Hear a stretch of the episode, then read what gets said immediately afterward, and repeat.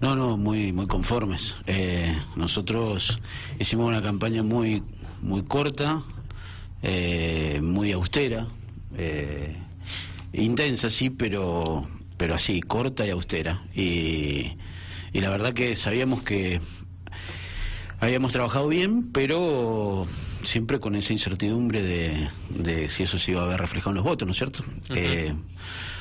El partido tiene toda gente sin experiencia política, inclusive yo. Entonces, eh, bueno, eso eh, hacía sobre todo que eso sea todo un tema nuevo para nosotros.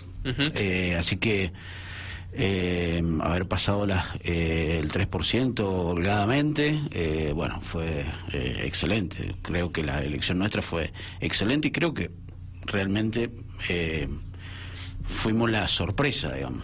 Que Yo lo entiendo por lo menos así, ¿no es cierto? Fuimos la sorpresa de las elecciones. Eh, 6.000 votos en el sur es mucho, muchos votos. Em, claro, bien dijo, había que pasar el umbral del 3%, si no, no pasabas a las generales, ustedes tuvieron el, eh, casi el 5%, ¿no? Eh, tuvimos, sí, el 5%, 5 y medio según algunos números nuestros, pero bueno, cin- entre 5 y 5 y medio. Bien, perfecto. Eh, bueno, y ahora digo, eh, faltan dos meses, eh, puede ser mucho, puede ser poco, según cómo se lo mire. ¿Cuál es el objetivo ahora? Porque mm, el primer objetivo era este, ¿no? Me imagino, pasar eh, las pasos y llegar a las generales. Objetivo cumplido. Ahora entonces, ¿qué- ¿qué viene? Bueno, primero lo que tenemos que hacer es eh, tener un mayor caudal de votos para poder ingresar a los candidatos a la legislatura. Eh, por supuesto, ahí vamos a estar. Creo que mm, somos como ya la gente bastante nos conoce y, y tenemos que hacer un trabajo eh, de difusión de nuestras propuestas más profundo, eh, más, eh, más intenso. Eh, creo que con esas tres semanas que tuvimos de campaña eh, cosechamos esos votos. Por lo tanto, somos nosotros somos muy optimistas. eh, muy optimistas. Creo que la gente está buscando eh, eh, nuevas propuestas, eh, nuevas caras, otra cosa.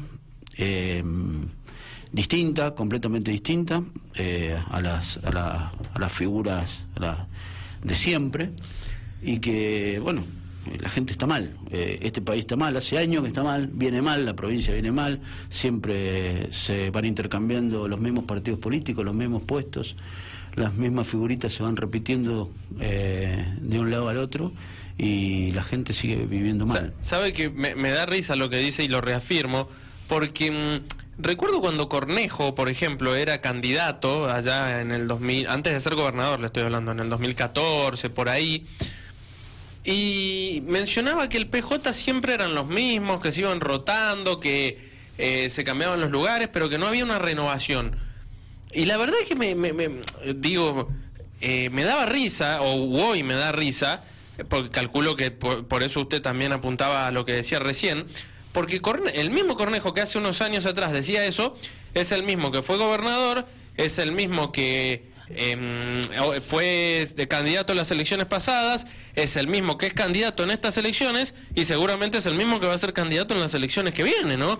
Entonces digo, eh, ustedes consideran que se necesitan caras nuevas. Sí, nosotros lo que consideramos, o sea, considerar es, eh, eh, o sea, yo el cambio, el cambio por el cambio en sí eh, es, es una cuestión eh, inocente, tonta. Hay que cambiar, ¿cuándo uno tiene que cambiar? Cuando están yendo las cosas mal. Mm. Y si con las mismas figuras de siempre, siempre estamos mal, evidentemente hay que cambiar, si, porque si estuviesen, si fuesen buenos, si esta provincia y este país estuvieran bien gobernados, no habría que cambiar nada, que se queden, porque si son buenos, que se queden. Pero como son malos, y este país cada vez está peor, y tiene 40% de pobres, y hay desnutrición infantil, y hay villas miserias, San Rafael inclusive está rodeado de, de- de barrios marginales, en todos lados, y cada vez más. Evidentemente hay que cambiar, cuando las cosas están mal, se cambian. Mm. Hay que cambiarlas.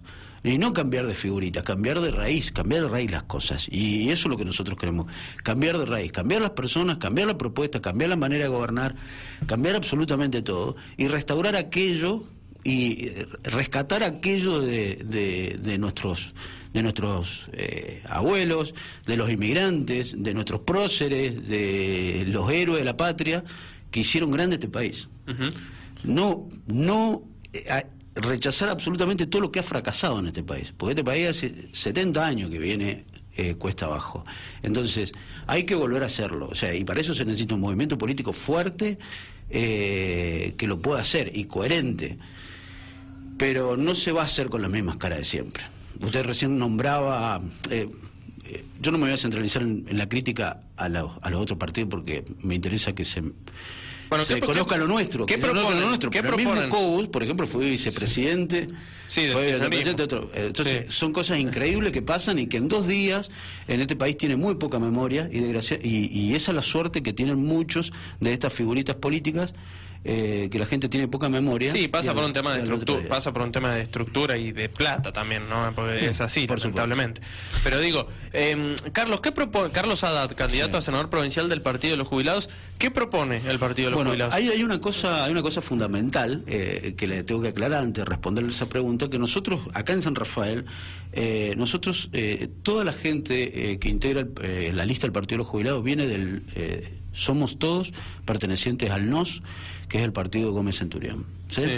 Todos venimos de esa estructura, el Partido Gómez Centurión no alcanzó, el NOS no se alcanzó a, conformar como, como partido porque no se pudieron hacer el año pasado todas las afiliaciones necesarias para, eh, para conformarse como partido. Entonces la, eh, se hizo una alianza con el Partido de los Jubilados, que es un partido que comparte nuestros valores, es un partido provincial, chiquito, y, y, esa. ¿Y cuál es la propuesta nuestra? Precisamente, básicamente la propuesta que tiene eh, Juan José Gómez Centurión, pero además, bueno, con la impronta personal de cada uno. Yo tengo algunas cosas eh, que son propias de cada uno. ¿Cómo qué? Bueno, yo creo que hay que cambiar, eh, como les decía, primero los pilares, compartimos los pilares con el NOS, que son Dios, patria y familia. Creo que esos tres pilares son los que se tiene que basar toda política.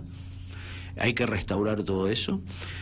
Hay que, otra cosa que hay que restaurar, otra cosa que hay que restaurar es, es el rol de la familia en la educación de los hijos. Hoy eh, los padres están siendo avasallados por la ideología impartida dentro de las escuelas. Los padres tienen que volver a, recuperar el rol protagónico, sabiendo, eh, controlando los contenidos educativos que le están dando los chicos de prepo en las escuelas, adoctrinándolos de, la, de una manera casi salvaje en la, en la, en la escuela pública. Hoy el padre de familia, por ejemplo, no tiene oportunidad de elegir el colegio de sus hijos. Concretamente en ese punto nosotros lo que, lo que proponemos es, el, es, es un bono educativo, que a cada padre de familia se le dé un bono educativo. Cuando paga sus impuestos, usted, mire, acá tiene el bono educativo, usted lleve este bono a la, a la escuela que a usted más le guste.